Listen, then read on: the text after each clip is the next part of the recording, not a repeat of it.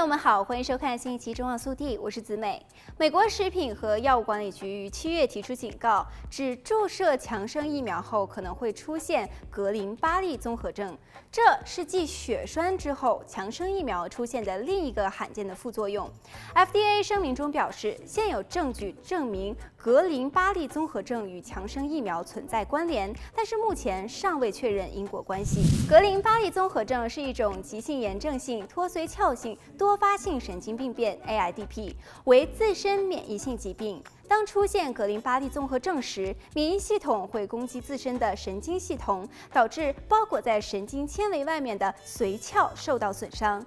这就像电线绝缘层受损，无法正常导电一样，神经细胞这层膜出现损伤，会使神经传导减缓。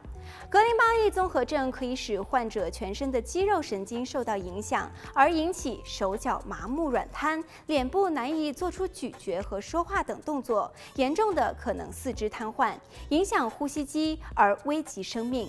患者的恢复期需要数周到几年之久，约三分之一的患者会留有终生肌肉无力后遗症，病死率约百分之四至百分之七。造成格林巴利综合症的确切病因目前仍然不清楚，但是多发生在感染性疾病、疫苗接种或者是外科处理之后。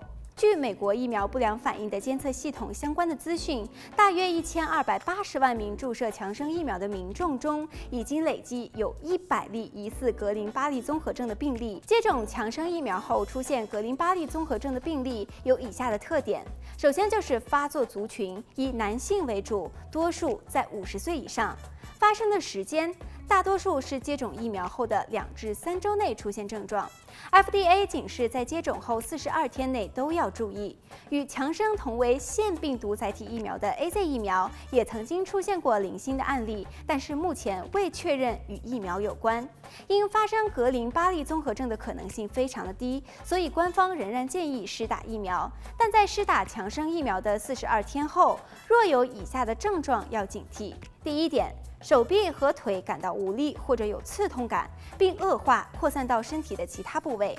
第二点，行走困难。第三点，脸部运动困难，包括说话、咀嚼或吞咽困难。第四点，复视或眼睛转动困难。第五点，排尿或排便困难。好了，本期节目到这里就结束了，祝大家身体健康，我们下期再见。